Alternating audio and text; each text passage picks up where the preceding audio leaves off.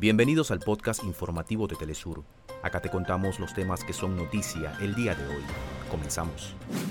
Consejo Indígena de Colombia confirma el asesinato de Freddy Bomba, ex autoridad Pioya. Este asesinato eleva a 98 el número de líderes sociales ejecutados en lo que va de 2023. El ministro de Relaciones Exteriores de Níger asume actuar como jefe de gobierno interino y rechaza el golpe de Estado, mientras Mohamed Bazoum, presidente derrocado, reitera confianza en que salvarán la democracia. Inicia en San Petersburgo la segunda cumbre Rusia-África, con la asistencia de más de 40 delegaciones de los estados africanos y asociaciones regionales y subregionales.